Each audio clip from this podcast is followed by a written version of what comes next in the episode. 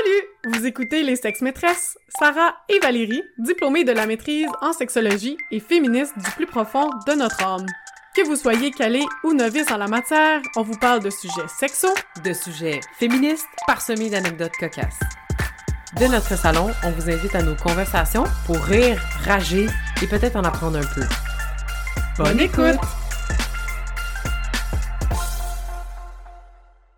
Action! Bonjour tout le monde! Vous allez certainement reconnaître la sexe maîtresse OG de cette semaine. C'est Audrey!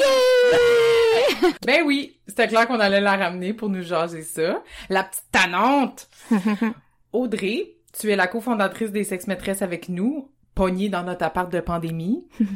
Tu es actuellement intervenant psychosocial et aujourd'hui tu viens nous parler d'un de tes dada full niché. J'ai nommé la représentation de la sexualité des femmes dans les films. Merci, merci de m'avoir invité. On s'est forcé. Euh, ben oui, je suis vraiment contente de venir vous parler de ça. En fait, euh, ça va être un petit épisode euh, bonbon parce que ça se base pas sur des théories en tant que telles, mais plus sur des observations. On va parler de plusieurs euh, archétypes féminins, puis le genre d'archétypes que vous pouvez voir, mettons, dans les films, dans les épisodes. On en retrouve tout le temps. Fait qu'à partir de là, vous allez pouvoir analyser puis critiquer les films populaires. Préparez-vous. Oui. Come over to the dark side. yes. On vous donne un outil de pour vos lunettes féministes que vous allez jamais pouvoir enlever. Mettons, on va commencer par juste statuer là, que depuis la nuit des temps, la culture populaire, ce qu'on entend par culture populaire, c'est tout ce qui est films, séries, livres, BD, culture Exact. populaire, Ouais. ok? C'est fait par et pour des hommes. Mm. Là, ça commence à changer de plus en plus. On a vraiment de plus en plus euh, de diversité dans ceux qui vont créer. Ouais, c'est ça, hein? Derrière la caméra. Derrière, c'est qui qui ça. dirige, c'est qui qui réalise. Ouais, exactement. Faut savoir que, étant donné ça, souvent, ben, c'est des histoires de monsieur qu'on raconte, Mm. tu sais, juste Mm. parce que, ben, ceux qui décident d'écrire des livres ou de faire des films, ben, ils vont s'inspirer de leur vécu, tu sais. Puis c'est pris pour acquis que tout ce qui nous intéresse comme public, ben, c'est le vécu des messieurs. Mais dans le public, Mm. euh, c'est pas juste des messieurs qu'il y a, Oui. tu sais. Dirais même que le vécu des messieurs, le vécu des hommes en général, Mhm. c'est vu comme quelque chose de naturel puis universel. De neutre, oui, c'est ça. Fait que Ouais. là, c'est comme, ah oui, c'est vrai, je me reconnais là-dedans, mais genre, t'es une femme noire, lesbienne. Tu te reconnais pas là-dedans, man. Pourtant, on s'est fait dire qu'on se reconnaissait là-dedans. Ouais, c'est ça. Puis tu sais, souvent quand que c'est des histoires plus de femmes ou euh, là c'est des films de filles. Tu sais là à TVA pendant une certaine saison, je pense euh, au début de l'hiver, ils ont tout le temps euh, regardé à chaque samedi les films de gars.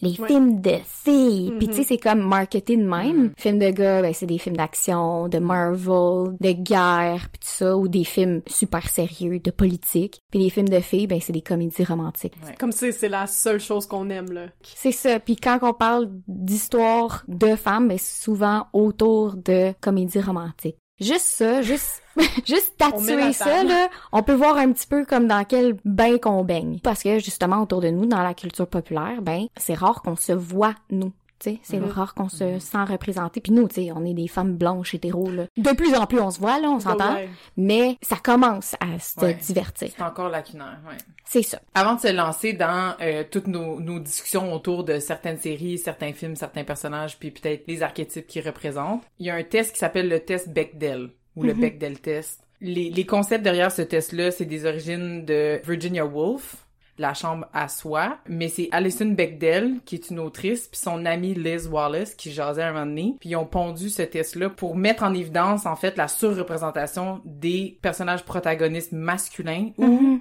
au contraire, la sous-représentation des personnages féminins dans une œuvre de fiction. Puis les trois critères, Le premier critère, c'est de se demander est-ce qu'il y a au moins deux femmes dans le film ou dans la série qui ont des noms, genre prénom puis nom de famille. ouais, Pas genre figurante numéro 1, figurante numéro 2. Exact, tu sais, genre deux personnages qui ont valu la peine qu'on leur donne un nom, ok? Ouais. Premier critère. Deuxième critère, est-ce que ces deux femmes-là se parlent entre elles? Mhm. Troisième critère, est-ce que les deux femmes parlent entre elles à propos de quelque chose d'autre qu'un homme? Une discussion qui est pas par rapport à un homme. Ça, c'est un test, là, qu'on peut utiliser pour n'importe quel film, puis vous allez voir à quel point c'est choquant, à quel point il y a pas de représentation de femmes ou de relations entre femmes dans les films, parce que souvent, justement, ben, les personnages féminins dans une histoire sont plus à terme décoratif, là, euh, C'est ça. sont objet de désir, la fille sur qui le gars il trippe, mais la fille elle a aucune amie, elle a pas de C'est backstory, tu sais, elle a comme pas d'autres dimensions que juste être vraiment mystérieuse, puis cute, puis aimer la musique edgy. Mais comme c'est vraiment Ouais, vrai, tu sais, puis il y a plein plein plein de films qui passent pas. Il y a beaucoup de sites internet aussi qui utilisent ce test-là pour montrer OK, ben les nouveaux films, est-ce qu'ils passent le test? Ouais. tu sais, on peut voir, euh, je pense Toy Story 1, 2, 3, ils passent pas. Beaucoup de films pour enfants, ils passent pas. Harry Potter, il passe pas, là. Hermione, c'est la seule, puis Ouais. elle a pas vraiment de girlfriends, là. Non, comme elle a pas de besties, là. Non, c'est ça. Il y avait une statistique qui disait que en 2013, ça fait quand même 10 ans, mais quand même, le test existe depuis 1985. Donc, Wow. mettons Ouais. en 2013, tu te dirais, il y a peut-être quelqu'un qui a fait un effort. Il y avait juste 17 des 50 films les plus populaires de l'année, là, Mhm. Mhm. qui passaient ce test-là. Wow. Wow. Comme tu dis, sûrement genre des Harry Potter puis des trucs de même que Ouais. ça passe même pas, là. Ouais. Bref, on va y revenir parce que ça, c'est juste pour mettre la table que quand on va name dropper ce test-là que vous vous retrouviez. Puis aussi, depuis le début, là, depuis l'intro puis ça, Audrey parle beaucoup d'archétypes. Ben, en fait, pour définir l'archétype, c'est un concept qui appartient à la psychologie analytique. C'est élaboré par le psychiatre Jung. On va pas se lancer là-dedans, ok? c'est complexe, puis la psychologie psychanalytique en particulier est comme, il y a des branches de branches de branches, là, fait que bref. Mais le fait de se représenter des archétypes, c'est comme une tendance humaine à utiliser une même forme de représentation donnée a priori, qui referme un thème universel structurant la psyché, commun à toutes les cultures, mais figuré sous des formes symboliques diverses. Mhm. Fait que je sais pas si vous en souvenez, mais moi, en lisant cette définition-là, ça m'a fait penser à notre épisode sur la masculinité toxique, Ouais. où chaque pays avait une façon de définir le toxic white male. Ça, c'est un archétype. Comme en Chine, il y avait un nom pour. Oui, oui. En Amérique du Nord, il y avait un nom pour. Ah, en ouais. Europe, il y avait un nom pour. Même comme des tribus, genre lointaines sur des îles, il y avait un nom pour définir comme des hommes qui sont problématiques. Bref. Mhm. Mais ça, c'est un archétype. Mais il y en a d'autres. Mais c'est comme des stéréotypes. C'est ça, Ouais. mais un archétype, c'est quelque chose de plus universel. Des stéréotypes, Mhm. ça peut changer selon la culture, puis ça, mais l'archétype, c'est plus ancré. C'est comme une référence, puis peu importe où t'es sur la planète, les gens vont comprendre de quoi Ouais. tu parles. Mm. Ouais, tu sais, mettons, si je retourne à mon bac en psycho, là, Carl Jung il était fort sur l'inconscient collectif. Fait qu'il y a des archétypes féminins, des archétypes masculins. Puis aujourd'hui, on va parler plus d'archétypes féminins. On va Oui. pas aller genre full dans la psychanalyse, mais c'est comme dans les mythes, dans les histoires, il y a comme souvent des personnages féminins qui reviennent, puis on a toutes la même idée Mhm. de qu'est-ce que ça représente. Puis il y a l'évolution moderne de ces archétypes-là. On peut les reconnaître même dans un setting qui est plus moderne finalement. Bref. Pour vous parler aujourd'hui, je me suis inspirée de plusieurs concepts du cours Femmes et mythologie ancienne et actuelle dans mon Cours de certificat. Lucam? Oui, un cours de l'UQAM dans euh, le certificat en études féministes. C'est niché, là. Pas dans sûr le... que ça existe ailleurs, quelqu'un. Non, probablement pas.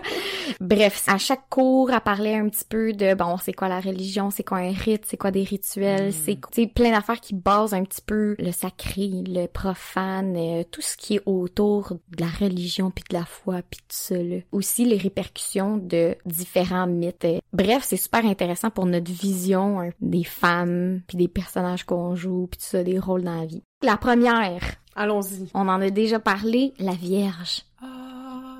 La Vierge. Donc, tout le monde connaît la Vierge Marie. Elle est tombée enceinte. Elle était vierge. C'est Dieu qui l'a mis enceinte. Puis par ça, tu sais, il y a même pas eu affaire de sexe, là, tu sais. Elle Elle est enceinte vierge. C'est le symbole incarné de la pureté, de la douceur, de la passivité. Elle est tellement passive, elle est tombée enceinte sans le savoir, sans faire quoi que ce soit. Il y a genre un Dieu tout-puissant qui est juste venu implanter une âme du Messie dans son ventre. OK? Wow. On s'entend que, comme symboliquement parlant, là, l'idée selon laquelle la jeune fille a jamais eu de contact avec un homme, qui a malgré tout donné naissance, c'est à Jésus. Puis l'idée que le Dieu doit s'incarner dans un corps de femme, mais qui doit être le plus pur possible, donc une jeune vierge. Puis là, on s'entend que ça implique tout plein d'affaires parce que si on se base sur ce mythe-là de la Vierge Marie, ça veut dire que le début de l'homme, le début de l'humanité s'est fait sans sexualité puis sans vraiment le corps des femmes, sans... Vous comprenez un petit peu? Ben, C'est il sert juste à faire un bébé, là. On est encore dans la C'est reproduction. chaste, il y a pas d'impureté. C'est ça. OK, puis est-ce qu'on aurait des exemples concrets de séries, euh, mettons, plus récentes, qui auraient comme ce personnage-là, mettons, de la femme vierge ou de la femme pure, là, je suppose? tout ce qui est, mettons, Anne au pignon vert, c'est tous les personnages qui sont un petit peu comme naïfs, le piédestal qu'on met sur ce mythe-là de la Vierge Marie. Tu sais, ça, c'est dans beaucoup de cultures, là. Pas la Vierge Marie, pas Marie, Ouais, non. mais la virginité, La virginité. on en a déjà discuté aussi dans d'autres épisodes, c'est une façon aussi, dans une institution comme le mariage, de savoir que ta lignée, elle est parfaite, Mm. elle est juste à toi, puis la femme que t'as, elle t'appartient juste à toi. Moi, j'avais Ariel la petite sirène. Elle m'est venue à l'esprit parce que elle, elle est vraiment, tu sais, au début avec ses petites tounettes là, qu'elle rêve d'un monde autre pis ça, comme, elle est vraiment naïve. Oui, elle est comme en in love avec Eric éventuellement le, le marin, mais au début, elle sait pas c'est quoi un homme là, tu sais, genre, elle veut juste, elle trouve une fourchette le fun là, tu sais, elle se peigne les cheveux avec. Ouais. fait que je dirais genre, elle est vraiment pureté, douceur, naïveté, passivité là-dedans. Sandy dans Grease. Oui, Sandy dans Grease. exactement. Elle est vraiment là-dedans. Elle est cute, elle est souvent habillée en petite robe blanche. Elle est vierge, c'est sûr. Elle a, elle a aucune idée de comment courtiser un gars comme Ouais. euh, John Travolta. Mhm. là. Bref. Comme Danny Zuko. Oh mon dieu. Avec l'accent francophone, c'est parfait. Euh, J'avais aussi Baby dans Dirty Dancing. Dans le fond, ils vont dans un, dans un espèce De camp de d'été. vacances, ouais, Ouais. avec sa famille. Puis c'est comme une jeune ado, elle a genre 15 ans. Puis elle est comme, je m'en fous. Mais elle est vraiment, elle est jeune, elle est petite, elle est cute. Tout le monde l'appelle Baby. Ouais. Mais c'est pas son vrai nom, là. Ah, ok, ok. Puis euh, là, elle se fait genre séduire par un homme qui danse full bien, puis il lui apprend à danser tout l'été durant, puis à la fin, elle fait une grosse performance avec le gars. J'adore ce film. Elle comme, elle comme découvre sa sexualité là pendant cet été-là, ish là. Mais c'est vraiment ça, l'histoire. Oui, c'est la Vierge, puis cette histoire-là, c'est vraiment comme la puberté de Baby. Tu comprends? C'est Ouais. comme sa découverte sexuelle, Ouais. tout autour de cette histoire-là. Oh my god, quel bon film, ok? puis là-dedans, ça, ça passe le Bechdel test. Ok. Incroyable. Ouais, c'est le fun. euh, Ben, en tout cas, ça a quand même été révolutionnaire, ce film-là, parce qu'on s'entend qu'elle décide de remplacer la partenaire de danse, parce que je me souviens pas c'est quoi son nom, là, mais elle décide de la remplacer parce que il a fallu qu'elle se fasse avorter, comme sa partenaire de Mm. danse. Voyons comment ça s'appelle, là, ceux qui font de l'animation dans les camps? La Ben, animatrice. les animateurs dans les camps. Tu sais, les deux profs de danse, ils dansent ensemble puis tout ça. Puis là, la fille, elle tombe enceinte. Ben, elle se fait avorter, mais clandestinement. Puis là, Mm. c'est Baby qui arrive puis qui décide de la remplacer pour des compétitions de danse puis Mm. tout ça pour l'été. Fait que ça a quand même été révolutionnaire, cette espèce de Ok. d'histoire-là Ouais, dans, ouais. aux États-Unis dans les années 80. là. Mm. Bref. Ouais. Mais oui, c'est exactement ça. Les exemples de vierges, je dirais aussi Betty et Véronica. Betty qui est blonde, qui est naïve, qui est comme dans le cheerleading avec sa petite couette et tout. Véronica qui est plus euh, plantureuse, qui a les cheveux noirs, qui est un petit peu plus rebelle. On est vraiment dans l'espèce de vierge putain là, tu sais, comme si on y va vraiment avec les petites caricatures. C'est comme la bonne fille, la girl next door. Ouais. Je sais pas vrai. avez d'autres exemples. Le seul exemple auquel je pense, là, c'était Bella Swan dans Twilight, qui est vraiment comme passive, puis qui se laisse, comme qui est Ouais. naïve encore une fois, puis que, justement, les scènes de sexe, c'était pas facile non plus, là, genre, elle se laisse faire quand finalement ça arrive. tu sais, c'est tourné autour de ça aussi, là. Bella qui va perdre sa virginité Exact. avec un vampire qui rase de peut-être la bouffer.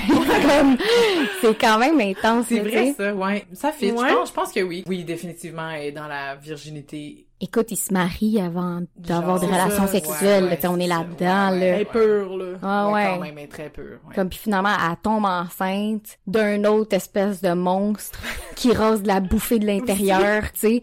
C'est vraiment Oh, genre, fudge, c'est vrai, hein? ouais. Comment culpabiliser la sexualité? Ouais, c'est ça, le type. Il y a des Exactement. monstres.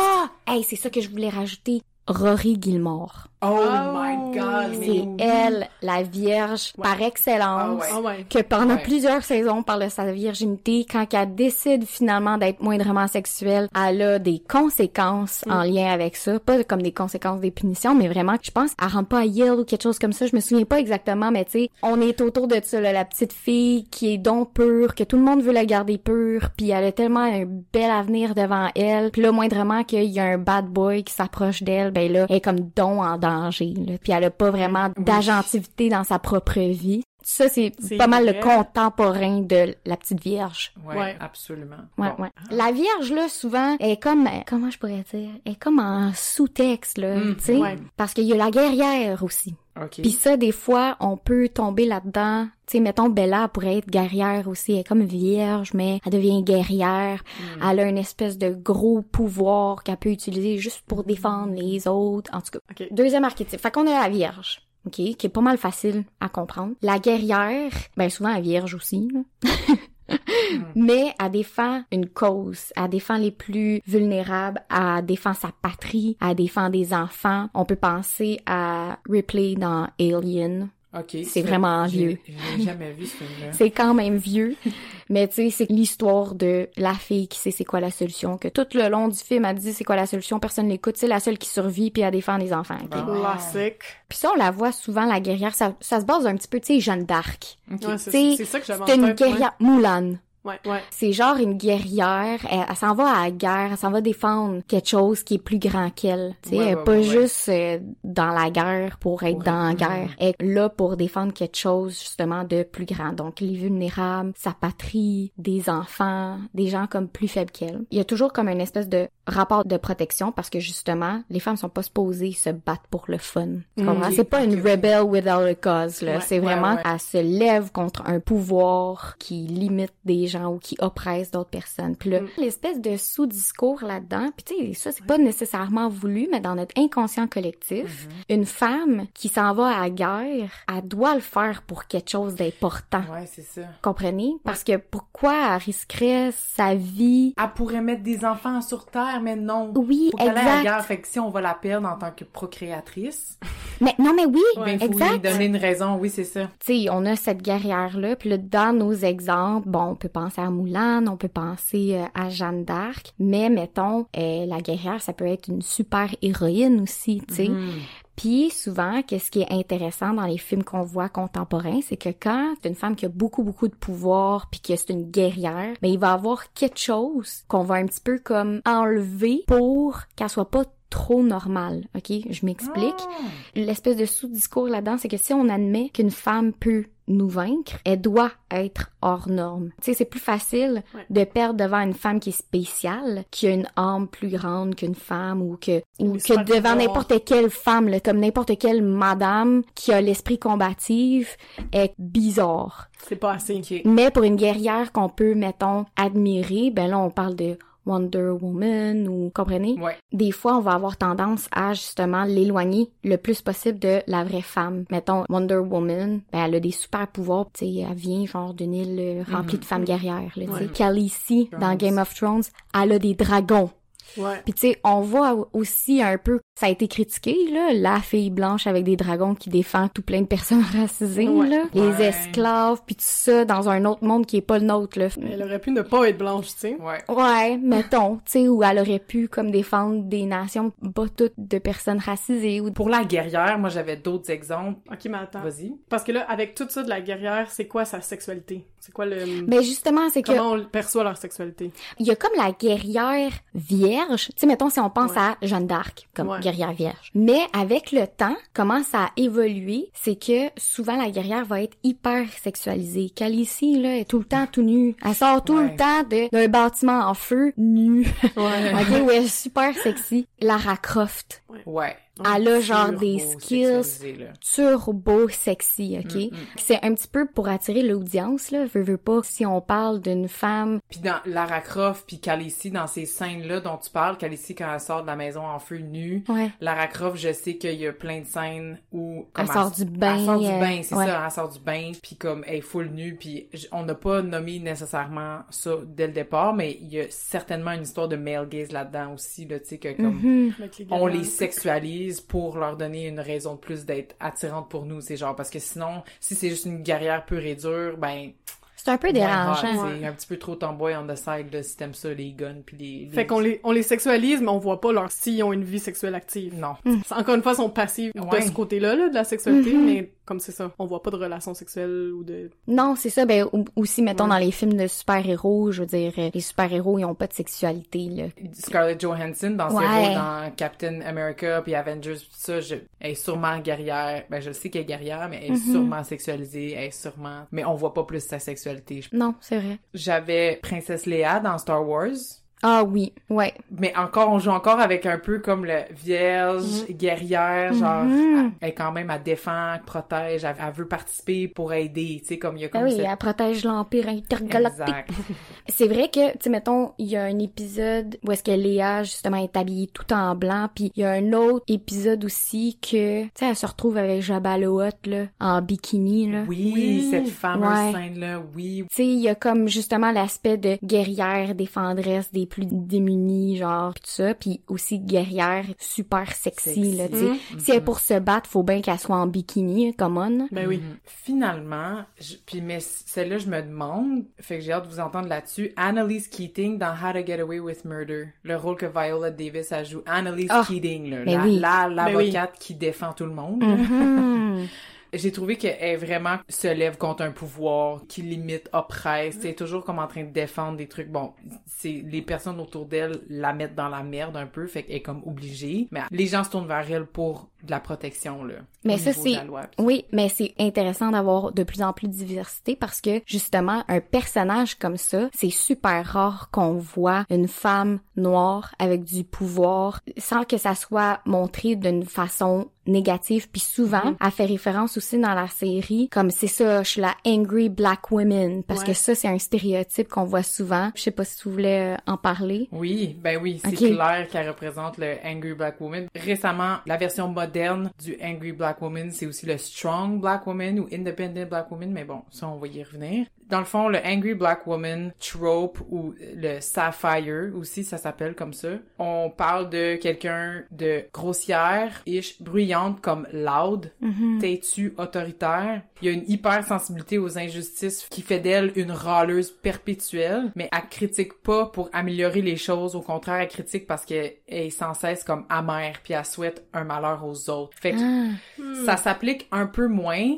puis Annalise Keating est peut-être... En tout Non, cas, ça s'applique quand même à ta mère, là. elle est ta mère, ça c'est sûr, ouais. Avec raison, pour C'est ce ça. qui se passe dans la Mais- série, mais... Puis dans ce stéréotype-là du Angry Black Woman, il y a définitivement que comme la femme blanche, si elle agit comme ça, Mhm. est indépendante puis elle est forte puis tout ça. Mais Ouais. la, Mhm. la femme noire est émasculante. Castrante. Exact. Est castrante. Ben, on, on le voit justement dans cette émission-là, là, Ouais. genre, elle a jamais de partenaire vraiment. Les gens ont peur d'elle. Oui, c'est ça, mais je je trouve que cette série-là, elle joue avec ces stéréotypes-là parce qu'on voit à travers, c'est ça qui est le fun avec Ouais. une série, là, que justement la protagoniste, c'est une femme. On voit c'est quoi son...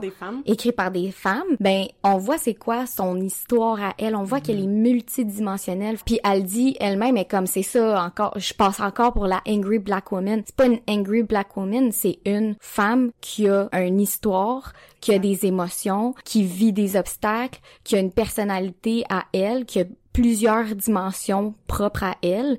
Tu sais, c'est ça qui est intéressant quand on parle des histoires d'un point de vue féminin. Tu sais, Mhm.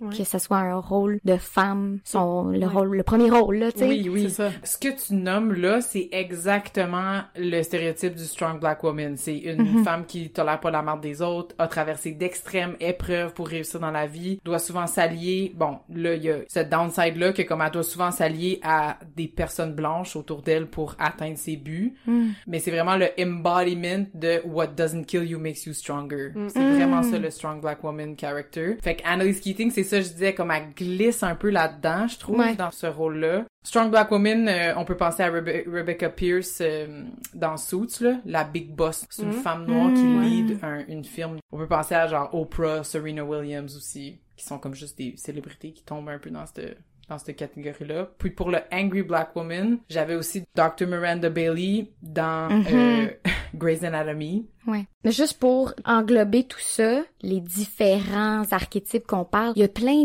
de sous-catégories, tu sais. Puis qu'est-ce qui est intéressant justement avec les, les séries de Shonda Rhimes, c'est que ben à travers 17 saisons, les personnages ont le temps d'évoluer. Puis là tu vois que justement c'est pas juste ok euh, la pire des des attending dans le Ouais, dans l'hôpital Ouais. puis tout ça. Puis c'est ça qui aide quand quand c'est des femmes qui racontent les histoires parce que c'est ça. On peut voir qu'ils sont multifacettes en fait. Oui, c'est ça exact. Mais juste de pas oublier que t'es mieux d'envelopper le truc avec plein d'autres morceaux qui vont nourrir le, la psychologie du personnage Ouais. si tu vas faire une femme noire crier devant la caméra. Ouais. Dans le sens où si à chaque scène, la femme noire, elle fait juste crier pour crier, puis c'est une râleuse, puis elle est donc bien castrante, ben ça sert à rien si tu nourris pas son personnage avec d'autres choses plus ça. intéressantes puis une profondeur. Ça nourrit plus le stéréotype justement.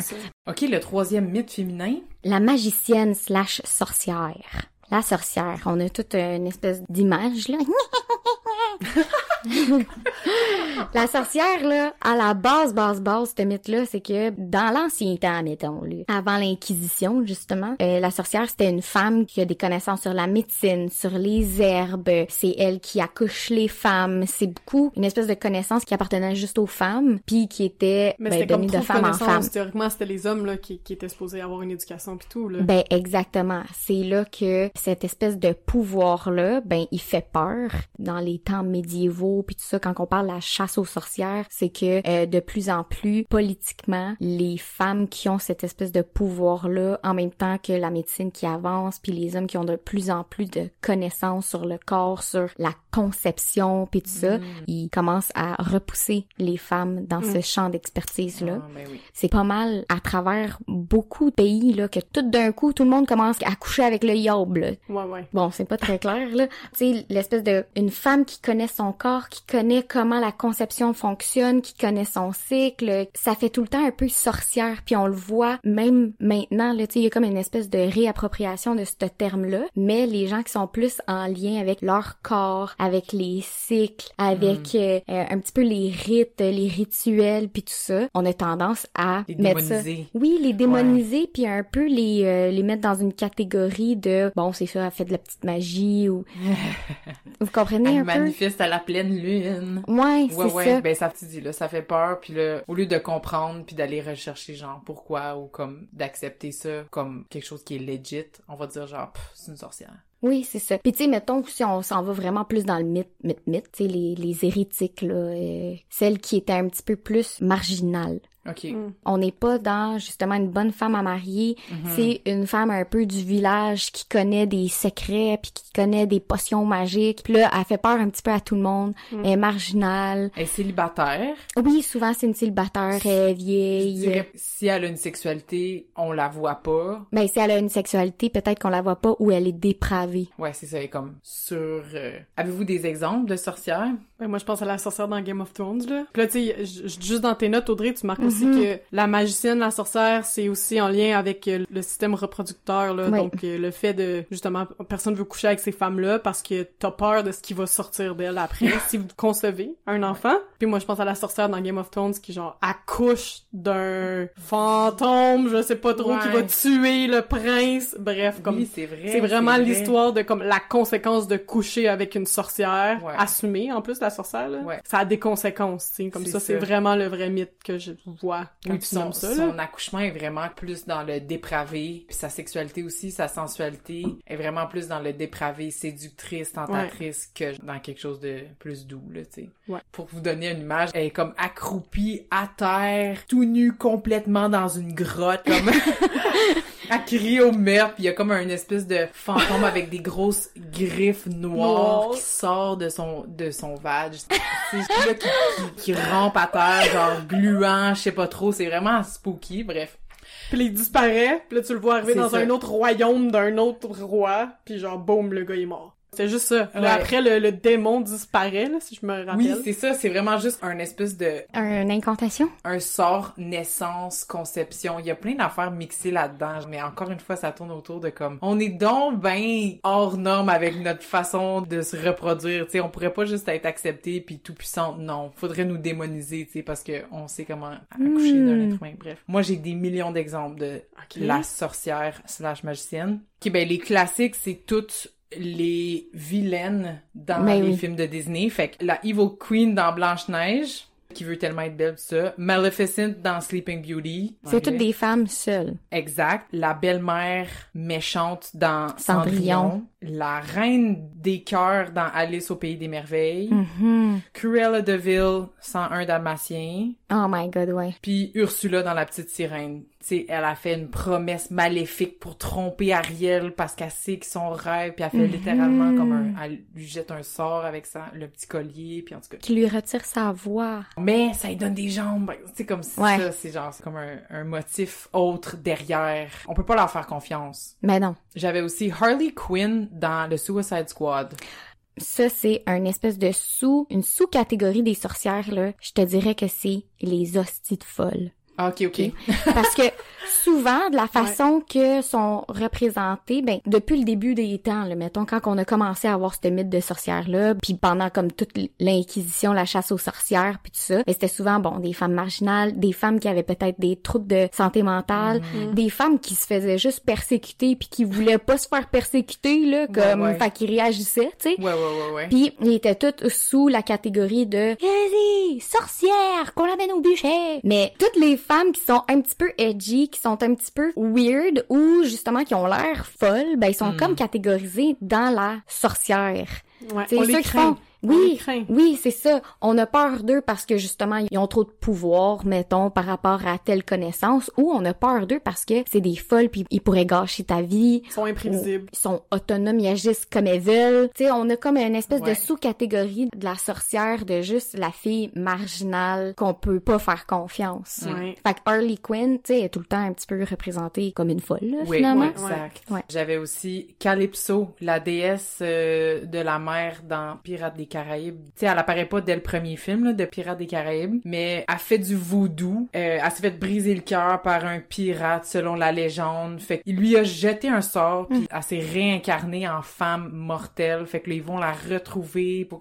C'est toute l'histoire du film, dans le fond, c'est vraiment intéressant, mais elle représente vraiment la sorcière, parce qu'elle est littéralement une sorcière. Elle fait du voodoo pis tout ça, mais comme mais derrière, il y a une histoire d'amour, cœur brisé, deuil, whatever, rupture amoureuse, mais vraiment toute puissante. Comme un moment donné, c'est une déesse de la mer, right? Elle est supposée d'être dans l'eau, mais elle l'est pas. Elle est prise dans le corps d'une femme mortelle. Et donc, quand le sort est brisé, elle retourne dans la mer, mais cette scène-là, c'est genre, elle devient immense, c'est toute noire, elle, s- elle transforme en millions de crabes qui font juste tout se désintégrer dans l'eau, puis là, c'est comme elle crie, puis il y a une voix comme de diable. Littéralement, Ah. c'est la représentation d'un exorcisme, là, comme, j'ai trouvé que ça matchait vraiment bien le mythe de la magicienne, la sorcière. Sinon, j'avais euh, Claire dans Outlander. Ah, j'ai pas vu Outlander. Ok, so, c'est une femme des temps modernes, mais par la magie, elle se fait transporter en 18e siècle. Puis elle vient des années 1950. Là. Fait que c'est vraiment 200 ans avant. Puis elle est infirmière,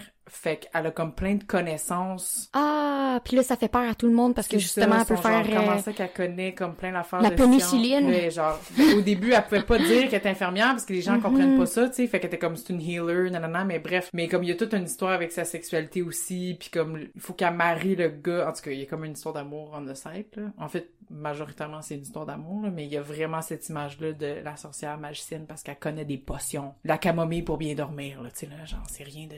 Ouais, mais ça amène quand même des réactions de crainte. Exact. Les gens D'autres. sont comme, comment ça casser ça, tu sais? Ouais. OK, puis là, vous allez vous rendre compte que ça s'interbrique, là. C'est pas exclusif non plus. là, Ben non, c'est ça, c'est ça exactement. Un autre qui est très populaire, la mère. La maman, OK? La madone. Le grand mythe de la maternité qui ramène euh, la mère à un temps des origines. Le personnage de la mère, qui est la femme accomplie parce qu'elle reçoit de l'amour de ses bébés, ok? On a tout un, un peu l'exemple, puis des fois il y a un entrecroisement avec euh, Ouais. la Vierge, ok, comme Oui. parce que la Vierge Marie est mère aussi, Ouais. puis c'est comme la mère parfaite parce qu'elle a même pas eu de sexe, Ouais. ok? Elle est là juste pour justement prendre soin. On est beaucoup beaucoup beaucoup dans le care, dans la chaleur, puis ça va être représenté beaucoup dans les films comme de l'eau. La source, les bains, quand on parle de tout ce qui a rapport à la naissance, ce qui a rapport à la nature, tu sais, quand on y va comme largement, là, Oui. il y a le- la représentation de la mer, mais aussi de la terre-mère, de mère nature, ok, tout ça. Il y a beaucoup de liens qui sont établis justement entre la nature puis la maternité. Fait que des fois, Blanche-Neige, la mère dans Blanche-Neige, il y a la belle-mère, la sorcière puis la méchante, là, mais il y a la mère de Blanche-Neige, en fait, c'est la nature.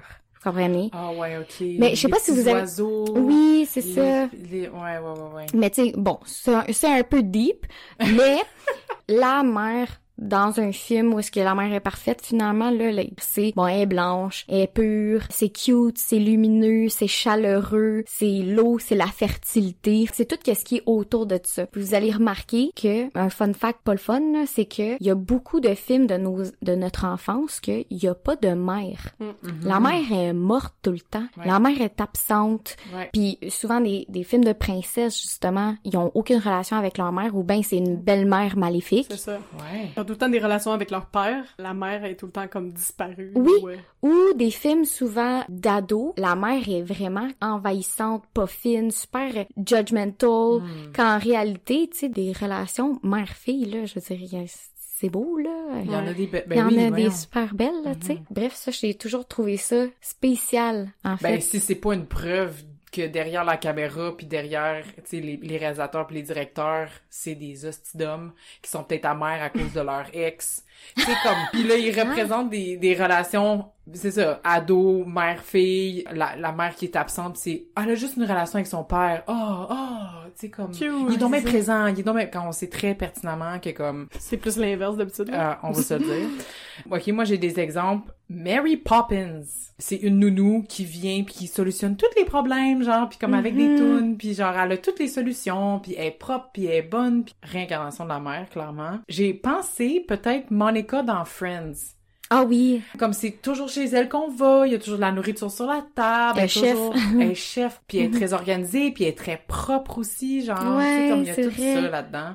Marge dans les Simpsons. ah ouais. Tu sais, elle est là. Elle est pas parfaite, mais tu sais, la, la maison semble toujours propre. euh, comme elle- je sais pas trop à, à quoi elle sert autre que juste être la mère de la gang. Là, Ouais, c'est une mère à la C'est maison. genre. définitivement pas Homer qui s'occupe des affaires. Rebecca, la mère dans This Is Us. Genre, Mm. la Ah mom. mon dieu, ouais. Bon, il y a une autre saison qui s'en vient clairement, mais euh, Rebecca, comme c'est toute l'histoire ou presque, là, tourne autour de elle puis de son mari, mais comme beaucoup elle. Sa maternité. Ouais. Sa maternité, c'est vrai. Exact. My God, c'est tellement un Ouais. bon exemple. Ouais. Parce que justement, elle est beaucoup dans le sacrifice de soi. Ouais. Elle est beaucoup dans le don de soi. Son mari, il est alcoolique, man. Ouais. Puis elle reste là. Puis elle l'aime Avec des triplets, là. Avec des Ouais. triplets. C'est vraiment un bon exemple de mère, mère. Mère, exact. Ouais. J'avais aussi, dans le film Avatar, tout le plotline entoure le fait qu'il faut pas détruire Mère Nature. Oui. Il y a comme, bon, c'est un- sur une autre planète, puis c'est dans un autre, c'est futuristique leur affaire, là, mais c'est comme Mhm. l'idée qu'il y a une arbre qui est comme La source. la source, la connexion à la nature, puis c'est là que où les, le, le peuple puise leur énergie, ils se connectent à la mer avec leur queue de, de cheveux de là, je sais pas trop. Mais tu sais, comme, il y a tout le sacré, le fertile, comme Mhm. c'est tout la, dans la mer, terre-mer. Puis le peuple aborigène pleure quand leur arbre se fait détruire. C'est la mer qui veille sur nous, comme il y a vraiment l'image de la mer dans ce film-là. sûr, Ouais. sûr. Mais encore une fois, l'espèce de, de lien entre la mère puis la mère nature puis tout ça. Moi, j'ai pas d'exemple précis, mais j'avais trouvé des études qui avaient calculé la présence des personnages féminins justement dans les films puis des Ouais. trucs comme ça. Puis ça disait que même dans les films là, les plus récents, les personnages féminins ont deux fois plus de chances que les personnages d'hommes à être identifiés seulement par leur rôle de mère, d'épouse ou d'amante. tous les personnages que vous avez nommés, tu sais, c'est Mhm. comme, ils sont, c'est pas mal leur seul rôle. Tu sais, tu parlais de Marge, par exemple, ben c'est vrai qu'à part être une amante puis une épouse et une mère, Mhm. Comme tu dis, je- j'avais jamais pensé, là, mais j'avais aucune idée qu'est-ce qu'elle faisait dans la vie autre que ça. C'est une Elle mère à la maison. job. Non, c'est Non, ça. C'est- juste mère à la ça, au moins, c'est, c'est un, c'est un dessin animé, là, tu sais. Ouais. Mais je Mhm. suppose que c'est la même chose dans d'autres séries, fait que... Puis, stats intéressante, 58% des femmes étaient identifiées par des rôles qu'elles assument de leur vie personnelle, fait que donc, épouse, mère, amante, contre 31% des personnages masculins. Donc, 58% Mhm. des femmes versus 31% des personnages masculins. Ça veut dire que ces personnages-là masculins ont comme d'autres facettes à leur vie, puis souvent, Oh. c'est ça, c'était dans le milieu professionnel, là, on voyait Ouais. beaucoup plus d'hommes Mhm. avoir des carrières. Classique. Ben, tu sais, quand on parle du Bechdel test, des représentations des femmes, mais quand on parle du male gaze ou des histoires racontées par et pour des hommes, ben, ça fait en sorte que les personnages féminins sont comme un petit peu en décoration. Mhm. Ouais, la, la blonde, puis après ça, ça peut rentrer dans tout ça, là, la blonde folle, euh, la blonde qui joue un petit peu la mère du dude. Ouais, elle Ouais. torche ouais, c'est ça. Puis justement, c'est comme un seul rôle C'est ça. qu'ils ont par rapport au gars, Qui au sont gars pères, principal. qui ont euh, un travail, qui ont Ouais. certains super-héros. C'est ça. en fait, en 2013, les femmes représentaient moins de un tiers des rôles parlants, là, fait que un rôle important, Ah, ouais. un tiers. Jeez. Puis était en 2014, les femmes étaient 12% des protagonistes, donc des personnages principaux, là. 12% en Ah. 2014, je veux dire. Ça, ça veut dire on que est loin. 88% des, des choses que tu regardes, c'est un homme qui a une mission. Puis qu'il y a peut-être Ouais. un personnage amante, Ouais. mère, épouse, on the side, qui est là pour le l'aider. Ouais. Bref. Pour l'intersectionnalité, la caricature de Mamie, M-A-M-M-Y, comme une mamie. Mm. C'est une caricature raciste de femmes noires dans la culture américaine, Mm. qui est comme vraiment prévalente. La mamie, c'est la figure dont on s'est servi dans l'esclavagisme en partie Ah. pour justifier que les femmes noires étaient contentes, satisfaites à leur place dans la cuisine en tant qu'esclaves. Ça fait partie de la façon qu'on les a représentés pour nourrir le stéréotype que ah ben oui c'est chill si on les déshumanise on fait juste les crisser dans nos cuisines puis genre en tant que personne blanche on est satisfaite avec ça parce que gars comment elles sont contentes voilà fait qu'elle a Ah, toujours ouais. la mamie est représentée avec comme un large sourire un rire chaleureux une servitude loyale c'est ça Ah mon dieu, ça me fait penser au film The Help. Là, je Ben, me sens mal d'avoir autant aimé Ben, c'est vraiment, c'est vraiment l'exemple parfait. Il y en a plein d'autres. là. Un autre exemple de, de cette figure-là, c'est avant sur les produits de Aunt Jemima, Ah oui. les mix de crêpes et le sirop Aunt Jemima, là. C'est vraiment, il y avait une, une image d'une femme noire Mhm. avec le, le, le bandana, tu sais, comme le large sourire, puis son petit euh, tablier, puis elle était donc contente de faire des crêpes. C'est juste un mini aparté euh, Intéressant. sur ça. Ben c'est ça, encore une fois, tu sais, c'est tout le temps... euh, ça, c'est des grandes catégories, mais il y a plein, plein, plein de, de petites catégories qui font partie... Ouais, c'est ça. Mhm. La dernière, La putain, écoute, ça, on les voit. Puis encore une fois, ça peut s'entrecroiser parce que Mhm. une folle euh, sorcière putain, euh, ça se voit. euh. Bon, il y a comme deux espèces de façons de le voir, ok? Parce que la prostitution, à la base, c'est comme un lieu symbolique. Tu sais, mettons, dans, dans l'ancien temps, encore une fois, là, quand il y avait des bordels, même dans, dans l'Antiquité, il y avait de la prostitution. Puis c'était comme une espèce de lieu symbolique dans les bordels ou les lieux de rassemblement où est-ce qu'il y avait des putains. C'était un lieu symbolique de transgression des codes.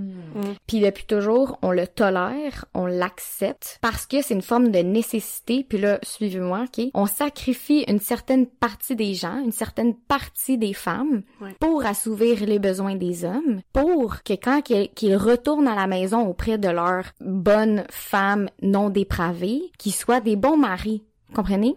La putain, elle représente aussi une espèce d'échappatoire pour la perpétuité d'une bonne famille nucléaire. Là. wow! OK, fait bon, c'est là, je vous dis tout ça, bonne famille nucléaire, ça aurait pu aussi être euh, mettons on parle de la monarchie ou peu importe, Mm. tu t'en vas vers la prostitution pour assouvir certains désirs qui sont pas assez respectables pour ta femme, pas assez respectables pour l'institut du mariage hétérosexuel. Oh, Wow. là là, Ouais. je vous Mhm. je vous pitch tout ça, mais ça permet de contrôler un certain nombre de femmes. On encadre la prostitution, on encadre cette espèce de sexualité-là pour les contrôler, puis aussi pour contrôler, pour ne pas sacrifier les bonnes filles de bonne famille. OK? Mm. Dans cette espèce d'a- d'archétype-là, ben la putain, ou bien on la représente comme une victime, une pauvre fille, là, comme Mm. qui a jamais eu le choix de, de se retrouver là-dedans parce que elle a été victime d'agression sexuelle, puis elle s'est fait battre ou je sais pas trop quoi, mais c'est une pauvre fille euh, Ouais, ouais, ouais. de, de mauvaise famille. Ou ben c'est une pécheresse, là, tu sais, comme Mhm. qui a trop de fun, qui est dépravé, qui est bien dans sa sexualité, qui est encore une fois marginal. Ça, je pense beaucoup à Esmeralda, qui est, Mhm. tu sais, c'est une gitane, là, tu sais, Dans le comme... bossu de Notre-Dame. Ouais. J'ai posé mes yeux sur sa robe de gitane. À quoi me sert de prier Notre-Dame? OK. Petite interlude musicale. Euh, C'est ça. moi, j'avais pensé... J'avais pensé à Tokyo dans Casa de Papel. Comme edgy, elle a les cheveux courts, euh, Rebelle. elle entraîne euh, Rio, le petit gars qui a l'air quand même jeune puis innocent puis elle, comme elle le séduit, genre il y a comme quand même cette image là je trouve de la putain. J'ai pensé au film Easy A Ah, avec Emma Stone. Ouais. Le scénario du film, c'est comme une jeune ado qui répand une rumeur de nature sexuelle à son égard afin d'améliorer son statut social. Hmm. Puis dans sa classe de littérature, ils lisent le livre The Scarlet Letter de Hawthorne, un livre du 19e siècle, où euh, les femmes, justement, putain, dépravées, les femmes de la rue, ils portent comme un A brodé sur leurs vêtements rouges pour montrer que comme pour les, les étiqueter comme des femmes de joie ou peu importe. Fait que là, elle, dans ce film-là, a fait ça, a, a littéralement, elle brode des lettres sur ses vêtements. C'est une ado, là, genre. Mais elle représente vraiment l'image de la putain. Mais fake, c'est pas vrai, tu sais, c'est vraiment une rumeur, mais elle l'utilise à son avantage, en tout cas. Fait que ça. Hmm. Puis j'ai pensé aussi Sandy dans Grease, encore, mais à la, À la fin. fin. Ouais. Ouais, quand elle s'habille tout en cuir, puis elle met du rouge à lèvres rouge, En puis noir, elle fume ouais. une cigarette, puis genre, Ouais. là, elle est donc ben, tu sais, comme dépravée. Elle a eu du sexe deux fois, fait que Ouais. là, Ouais. Ben, il y a aussi euh, le classique Pretty Woman, là, Julia Roberts, qui est donc... euh, est comme à la fois naïve aussi, puis elle, elle finit par se faire sauver par un millionnaire, imagine-toi donc. Ah, ben non. Et- et c'est ça, on est encore, on est quand même dans une espèce de d'archétype-là de la fille pas très sérieuse, Mm. qui a du sexe juste pour avoir du sexe, puis qui a du fun, puis que finalement, dans le fond, là, c'est comme une petite famille égarée qui a besoin de se faire remettre sur le droit chemin, puis Mm. qui finit par euh, faire tomber en amour le millionnaire, là, Ah tu sais, ouais. quand même. Ben, j'aimerais faire un aparté euh, intersectionnel, encore une fois. Mhm. Il y a la figure de la Jezebel. Ah oui. Ce terme-là, Jezebel, a été repris par les femmes noires pour se réapproprier le terme. La Jezebel, la figure Jezebel est illustrée comme étant séductrice, tentatrice, mondaine, envoûtante, lascive, obscène même. Donc, elle contraste vraiment les femmes blanches qui, elles, sont illustrées comme des modèles de respect de soi, de contrôle de soi, modeste, chaste. Donc, encore une fois, cet archétype-là de Jezebel, il est enraciné dans le racisme, dans l'esclavagisme, colonialisme, parce que c'était une façon pour les hommes blancs de justifier leur violence sexuelle envers les femmes noires, de dire comme ils sont comme ça anyways. C'est comme un mix entre l'autre, comme avec un A majuscule, Mhm. othering, puis l'exotisme. Fait que c'est comme une... euh, Tu fétichises, puis en plus, tu déshumanises. Fait que ça Mhm. justifie les violences sur les femmes noires. Et je peux penser à Olivia Pope dans la série Scandal. Oh my god. On l'a pas encore placé dans nos, nos mythes féminins. Ça pourrait être dans la catégorie putain, mais vu que c'est une femme noire, moi je la vois vraiment dans le, le trope de Jezebel. Hmm. Dans le fond, c'est une femme noire, chef d'état euh, major ou chief of staff pour un président américain. Puis le thème majeur, c'est ses relations interraciales illicites avec euh, Le président. avec le président du moment, qui est comme un homme, euh, un homme marié ou Ah, séparé. c'est ça, c'est sa maîtresse, là, ou quelque chose même. Exact. Mhm. Puis sinon, Catwoman. Oh. Dans le nouveau film Batman, c'est euh, la, la fille de Lenny Kravitz, là, Zoe Kravitz, femme noire, séductrice, tentatrice, mystérieuse. euh, bref, le trope du Jezebel est vraiment intéressant aussi. Hmm.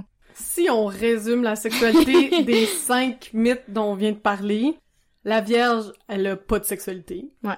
OK. Ensuite, la guerrière, elle n'a pas de sexualité, mais elle est sexualisée Ouais. Ouais. Pour euh, notre propre plaisir, notre propre vision. Mhm. Mhm. La magicienne sorcière est extrasexuelle, mais en fonction de sa reproduction, Ouais. Mhm. C'est comme maléfique. Ouais. sa fécondité. Ouais. C'est mal vu. Ensuite, la mère, ben, elle a, a le droit de la sexualité, mais que pour se reproduire et Exact. vivre en tant que mère le reste de sa vie. Mhm. Aucune autre facette. Puis finalement, la putain, ben, elle a le droit à toute euh, la sexualité possible, mais, Mais- sans respect. Exact. Ouais. Complètement marginal. Merci du résumé. Ouais, c'est vraiment ça. Puis tu Fait sais, qu'on gagne jamais. Dans le fond. ces, ces espèces de mythes-là ou les archétypes, c'est un petit peu pour avoir des outils des fois de comprendre. Qu'est-ce qu'on essaie de nous vendre? Ben oui, puis Ouais. les représentations de la féminité, tu sais, Mm, les ouais. espèces de représentations. Qu'est-ce qui fait peur aussi? Of course que la guerrière va être super sexy parce que si elle est trop forte, pourquoi on la regarderait? C'est plate, on préfère un homme super-héros rendu là. Ouais, c'est ça. Si elle pourrait être comme baraquée puis tout, tu sais, tout le monde tripe euh, sur euh, Khaleesi, mais pas sur euh, Brain. euh, comment qu'elle s'appelle? Brienne of... Brienne, of of Thor. Thor. La Ah, chevalier, un peu tomboy. euh, Que elle, c'est une guerrière, guerrière, guerrière. Ouais. Ouais, c'est ça. Tu sais, c'est tout le temps un petit peu pour... Mais avoir un œil critique de ce qu'on voit, puis que probablement que ça influence la façon qu'on voit les femmes dans la société aussi. Oui, T'sais, vraiment. On se met dans ces cat- catégories-là, tu sais, juste la, la catégorie de la mère, ben, dont ben de femmes qui veulent absolument être dans cette catégorie et vivent que pour ça, là. Mhm. Et encore, si tu vis pas dans cette catégorie-là ou t'aspires pas à être dans cette catégorie-là, dans quelle catégorie tu vas être? Ouais. Les autres choix sont pas tant nice. Comme t'es puni pour toutes les autres. Tu sais, les autres où t'as un peu de sexe qui, qui pourrait être le fun, ben T'es t'es des t'es conséquences. complètement marginalisé. Ouais, t'as aucun respect ou t'es whack ou t'es hors norme, tu sais. ou Mhm. You can't win. Peux-tu être une mère qui aime ça coucher avec plein de gars? Tu sais, genre, on peut-tu mix? Je pense, en tout cas, moi, ce que je trouve intéressant de faire des parallèles avec la culture populaire, c'est que on peut voir une espèce d'évolution, je trouve, dans la culture populaire, tu sais, dans les séries qu'on regarde, puis tout ça. Les femmes sont de plus en plus multidimensionnelles. Fait que Mhm. oui, d'un côté, ils vont être mères, mais après ça, ah, ils ont une sexualité pareille, puis ah, ils font des gaffes pareilles, puis ah, ils sont autonomes. Fait qu'ils ils ont des petites sides de sorcières, puis de, de guerrières, de putains aussi. Fait que Mhm. c'est ça qui est intéressant de diversifier ce qu'on regarde, puis comment qu'on les regarde aussi, puis ben avoir plus d'attentes sur ce qui sort, ce qu'on trouve bon, Mm. tu sais. Puis qu'il y en ait plus. Ouais, c'est ça.